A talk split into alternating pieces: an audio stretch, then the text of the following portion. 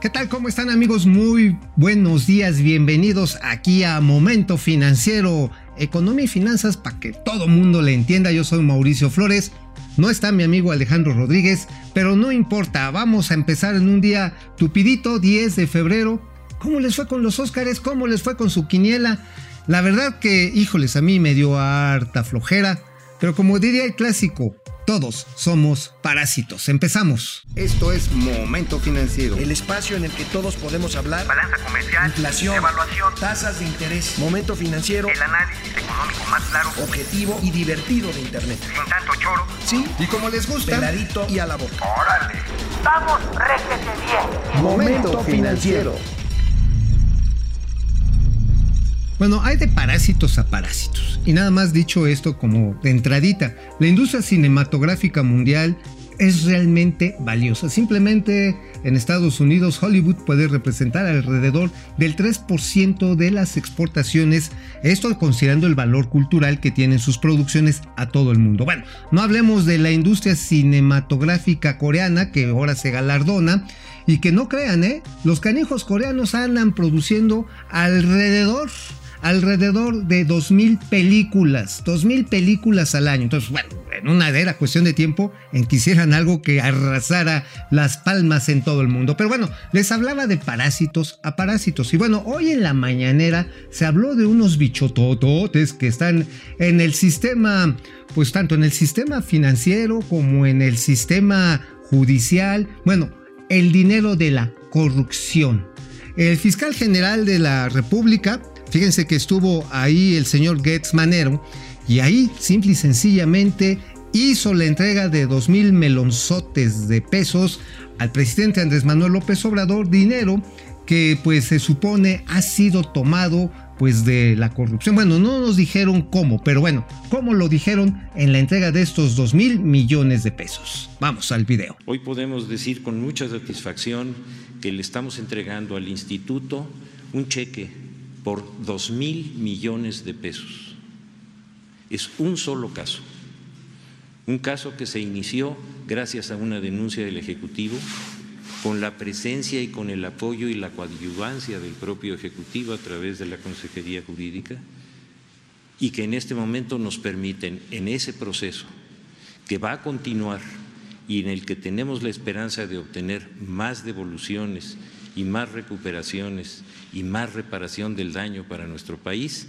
Estamos entregando en este momento un cheque por la cantidad de dos mil millones de pesos al instituto, que se lo hago llegar a.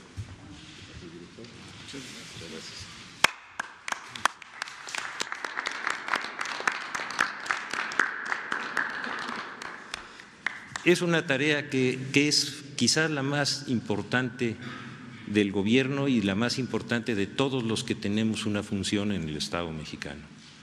Recuperar la confianza, devolverle al pueblo lo que merece, recuperarle a la República su patrimonio y hacer todas las gestiones que sean necesarias para que este mal, que es quizá el más profundo que tiene nuestro país, pueda ser resuelto de esta manera. Bueno, pues el IPAPEPURRO o sea, el Instituto para Regresarle al Pueblo lo Robado, antes, este, bueno, tenía antes otro nombre, pero bueno, este instituto ya recibió esta lana, 2 mil millones de pesos, no es poca, ¿eh? Aquí lo interesante sería saber ¿De dónde viene? Sí, de la casa del chino Shinli Yigon, ya ven que lo compró un empresario mexicano.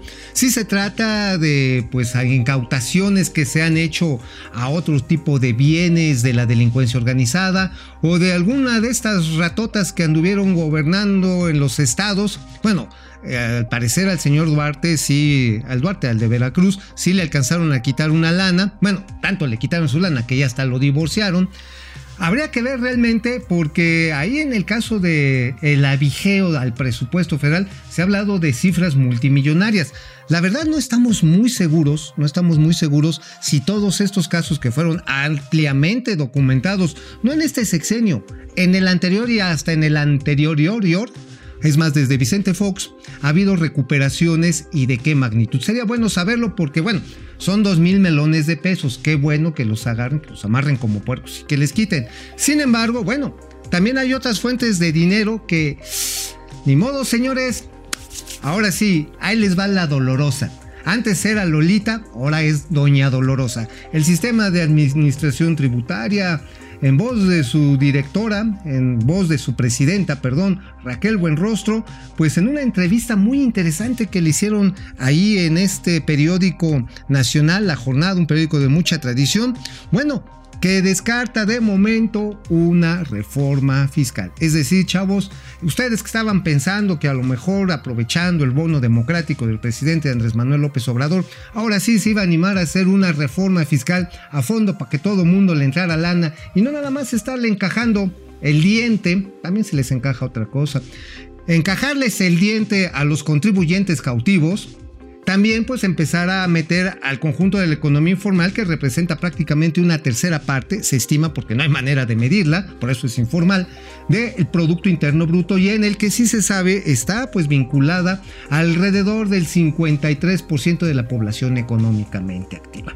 Bueno, pues entonces la cuestión está en que aquí doña Raquel Buen Rostro nos está dando a conocer, no sé si tenemos la portada, no creo que no tenemos no tenemos ilustración, sí tenemos fotografía de doña aquí está doña Raquel Rostro.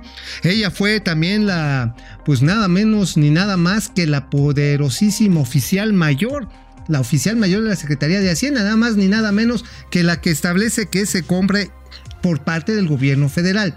Así que este, lo que sí vemos es que pues ahora ya como como jefa del SAT, este, pues también la señora tiene la manita, la manita pesada. Entonces está diciendo que como no va a haber reforma fiscal, porque dice, pues hay margen de recaudación.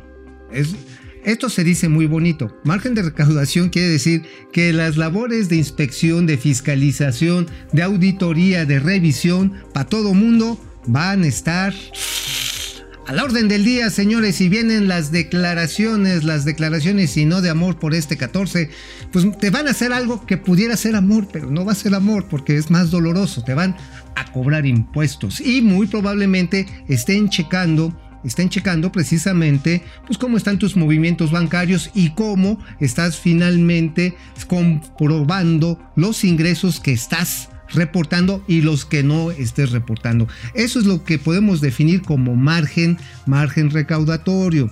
Así que, híjoles, pues este, esto me recuerda una época en la que pues hasta cobraban impuestos por tener perros. Es más, aquellos que les gusta la historia recordarán que hubo un presidente que también se apellidaba López que cobraba impuestos hasta por las ventanas en las casas. Fue el siglo XIX, pero a veces dicen que el tiempo regresa y nosotros regresamos después de un corte. Pues miren, tenemos aquí varios amigos conectados, de veras se los agradecemos con el alma. Julia León, Julia, de veras con corazón, buen inicio de semana. Igualmente, Juan José Medina Ordaz, saludos cordiales desde Sombrerete, Sombrerete, Zacatecas, cuna de la nación, caramba. Carlos Ramírez, buenos días, Mauricio, pendientes de los dineros de nuestro México. Pues sí, a ver si nos queda algo.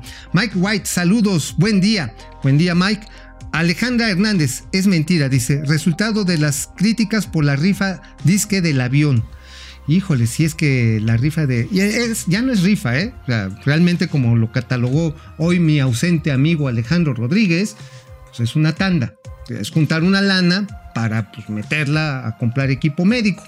Este, era más fácil tomar el dinero neta, sobre todo habiendo urgencia de comprar ambulancias, camillas, tomógrafos, resonancias, equipos de resonancia magnética, pues tomarlo del subejercicio que pues ya sin el costo financiero es de 174 mil millones de pesos. Era más fácil, pero bueno, se lo quieren complicar porque es un, un símbolo contra la corrupción. Nos saluda también Pedro J. Vivas. Saludos desde Tizimín, Yucatán, Tizimín tan chulo. Unos huevos motuleños ahorita para el almuerzo. Ah, qué rico, ¿eh? Bueno, también Víctor Hugo Romeo Alfa. Saludos desde Los Ángeles, California. Saludos. Allá se vistieron de, este, de gala anoche con esto de los, de los premios Oscars. Eduardo Martínez Ibarra. Hola Mauricio, ¿cuándo vienes a Ah, bueno, pues este, que voy a. Bueno, eso muy seguido, ¿eh? Pero, pero cobro, pero cobro, pero cobro. No, no soy tan sencillito. Ah, Carlos Aceves, saludos Mauricio desde Hermosillo, allá, Sonora. Alejandro Rodríguez Cortés, aquí viéndote sin mí. Che, Alejandro, deberías de venir a trabajar, no hagas al lunes. Se me hace que Alejandro sí fue personaje de esta película ganadora del Oscar, la de Parásitos. Pero no importa, es mi cuate y yo lo quiero mucho. Bueno, ahí les va. Vamos a seguir platicando porque resulta que, hablando de dineros, precisamente lo que está eh, salvando la hacienda pública es el impuesto especial a productos y servicios, el famoso El IEPS es el que has venido sosteniendo buena parte de la recaudación porque, según los datos de la Secretaría de Hacienda, IVA e ISR, impuestos sobre la renta, se han venido desplomando junto con el desplome de la actividad económica. Tenemos aquí algunas gráficas que nos muestran la importancia que tiene el IEPS. Miren, ahí está. El IEPS sobre todo a la gasolina, como diría aquella rolota, quiero más gasolina, dame más gasolina. Pues órale, ahí va tu más gasolina y ahí te ve el IEPS con todo y copeteado, mi chavo. Pues miren, nada más, observen la magnitud del cobro a 2020 de el IEPS, el impuesto especial a producción y servicios a los combustibles, vulgo gasolina, diésel, incluso el gas no el gas no paga IEPS, pero bueno, en este caso los combustibles líquidos, pues vean nada más el tamaño de recaudación, 342 mil melones de pesos. Esto también refleja otra cosa que es importante como se vende más en el mercado formal y no se vende tanto, tanto como se hacía hasta hace, pues sí hay que reconocerlo, año y medio a través de los mercados negros de los guachicoleros, pues bueno, este, pues ahora resulta, ahora resulta que son 342 mil millones de pesos, una cantidad que crece de manera muy relevante, prácticamente estamos hablando de un 33% respecto al año pasado.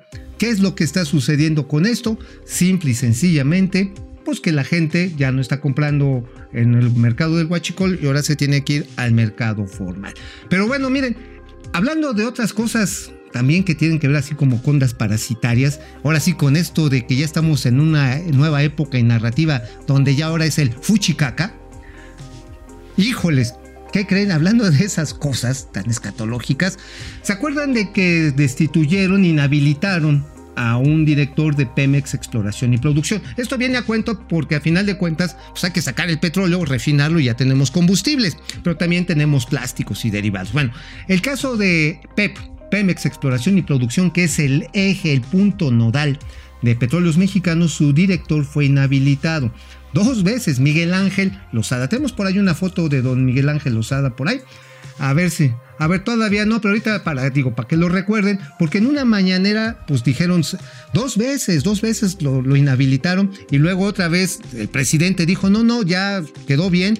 Y bolas perico, apenas en noviembre pasado, otra vez para atrás, ahora sí, de reversa mami, de reversa papi, mejor dicho, lo echaron para afuera según por haber estado involucrado en la estafa maestra de, pues ya saben de quién, allí de una de las visitantes más conocidas del reclusorio femenil sur, ahí de la maestra Robles. Bueno, a él le dijeron que estaba involucrado. Él está litigando todavía su inhabilitación. O sea, ahorita lo quitaron y está diciendo, no, señores, a mí no, no me vengan a cuentear que yo le estoy haciendo ahora sí que las cuentas malas, le estoy aquí chileando los dineros él está defendiéndose, está en su derecho. Sin embargo, lo raro, lo raro de todo esto es que el señor, aunque está inhabilitado, sigue teniendo funciones, trabajando por fuera como director de PEP. Tenemos una imagen interesante de una de sus oficinas allá en la capital del mundo mundial, en el epicentro, epítome, me agarran descuidado del mundo mundial, Villahermosa. Ahí en una oficina de una compañía que se llama Spectra, se sabe que el señor despacha. Recibe, vienen, van los, este, pues van y vienen los proveedores, acuerdan, funcionarios que él mismo en su momento colocó eh, de anteriores administraciones. Vamos a darle detalles porque este asunto es realmente raro. Le dieron el avión al presidente cuando lo inhabilitaron. Va a regresar Miguel Ángel Lozada a dirigir Petróleos eh, Mexicanos, Exploración y Producción. Hombre, esto sí es un caso para la araña. Pero bueno, lo que ya va a empezar, y esto es bastante importante, es el Parlamento, el Parlamento abierto. No tuvimos la foto de la casita, ¿verdad? De allá de la casita. Bueno, en un rato se las ponemos nada más para, nada más que me digan que la tenemos, porque está bien chula la oficina ahí de alterna del señor Miguel Ángel Lozada.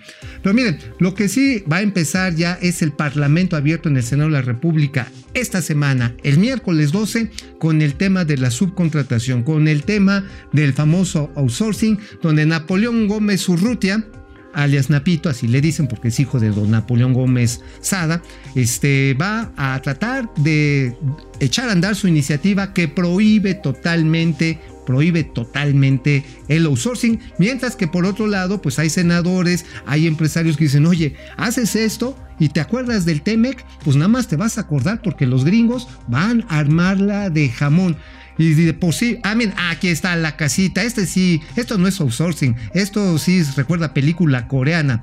La casa, ahí, las oficinas donde el señor Miguel Ángel Lozada despacha en Villa Hermosa. Bueno, vamos a regresar con el tema de outsourcing ahorita después de un pequeño corte porque vale la pena destacarlo. Vamos, y ahorita venimos. Bueno, muchas gracias por seguir aquí con nosotros. Ah, tenemos más amigos conectados. Dice Oscar Germán Arceaga Pardo. Dice, nada más la de AMLO les cabe. Mm, no, yo tengo, tengo corazón, tengo otros datos. Yo soy de corazón de condominio. Aquí todos los que quieran. Obviamente mi corazón no es bodega y por eso lo expreso. Ah, verdad, ya le robé la narrativa al señor presidente. Isaac Juárez, los beneficiarios de jóvenes construyendo el futuro deben hacer declaraciones. Ok, muy interesante pregunta, se los voy a investigar. ¿eh? Es realmente una pregunta pues, de fondo y de fondo y de lana. Eh, también dice Isaac Suárez, buenos días, tengo una duda si se considera como trabajadores a los beneficiarios, es lo mismo. Y Lulu GB, buen día, Lulu. Buen día. Bueno, nada más rápidamente, en el caso del outsourcing, pues lo que se pretende es que la regulación haga una diferenciación muy clara y creo que es sano entre lo que es un outsourcing legal y lo que es ilegal. Lo que es ilegal de entrada es que le den vuelta a los trabajadores con sus derechos laborales, es decir, sus fondos de ahorro, su eh, cooperación para adquirir, adquirir casa, los seguros contra desempleo, vejez y cesantía, y también por otro lado que le quieran dar la vuelta al sistema de administración tributaria, es decir, que sean lo que le llama ingenierías fiscales, pues para no pagar impuestos. Eso pues, también está feo. Entonces, por lo tanto, también pues se tiene que regular de manera tal que se pueda generar este esquema de trabajo que es muy flexible, que permite a una gente no tener uno, sino tener, pues ahora sí, chambas. Yo soy un periodista plurinominal, Sí, porque estoy en varias nóminas, o sea, tengo que estar chambeando de un lado a otro, de aquí me voy a ir a vender medias, pero medias horas de placer a Tlalpan, luego que voy y que hago una conferencia, luego que voy y que escribo mi columna, luego que hago un video acá, yo en el gym acá bien papacito, y todo lo tengo que facturar. Obviamente, un sistema tributario tan complicado como el mexicano le obliga a uno a hacer una serie de deducciones y que sumarle la fecha en que naciste, multiplicarlo por dos y rezarle el número que acabas de pensar.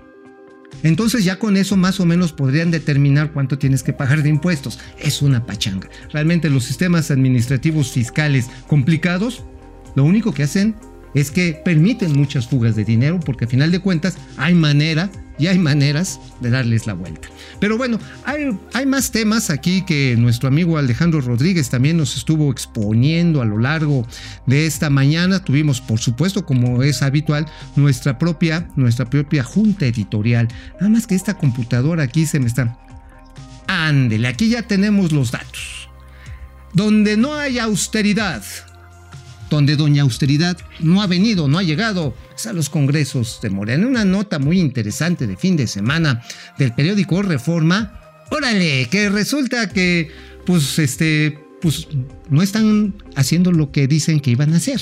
Es decir, los congresos que domina Morena, a excepción de algunos estados, por ejemplo, la Ciudad de México no le movieron el presupuesto, eso hay que reconocerlo, en otros estados, pues se siguen despachando con la cuchara grande. Tenemos imágenes de eso, ¿verdad? Tenemos aquí, ahí está, vean nomás qué bonito es lo bonito.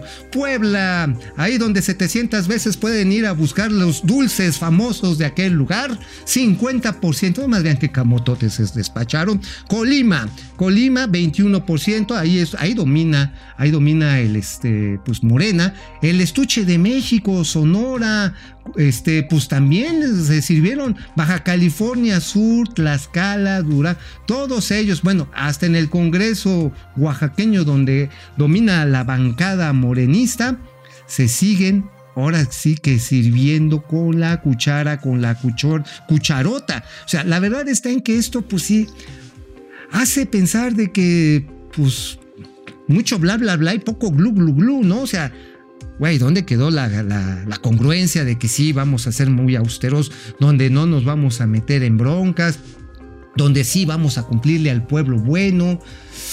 Híjoles, eso, mm, eso sí cala, ¿eh? Ahora sí, como dirían, eso sí calienta. Pero donde no calienta ni el sol es en América Latina. Y sí, efectivamente, después de varias décadas de modelos aperturistas, hoy les dicen neoliberales, pues la pobreza no ha cejado. Miren, de acuerdo a los datos de Banco Mundial, Aquí tenemos una tabla bien interesante. Revela el porcentaje de la población que en este continente, en el subcontinente, es pobre, muy pobre o extremadamente pobre. Es decir, que no tiene lo suficiente ni siquiera para comer en ese momento. Pues cabeza Honduras. Honduras en cabeza donde más del 50 y más de la mitad de la población pues está realmente pues para llorar, literalmente para llorar, lo cual explica por qué también en Guatemala el 48% explica el origen de las caravanas de migrantes desesperados. Venezuela paraíso de la revolución bolivariana, paraíso, centro de atención, centro de culto para muchos miembros de la cuarta transformación, pues nomás vean eh, la cantidad de población que está en el infelizaje, 36, 35.6%, híjole, si en un cuarto pero poco decoroso lugar, nuestro México querido, 34.8%.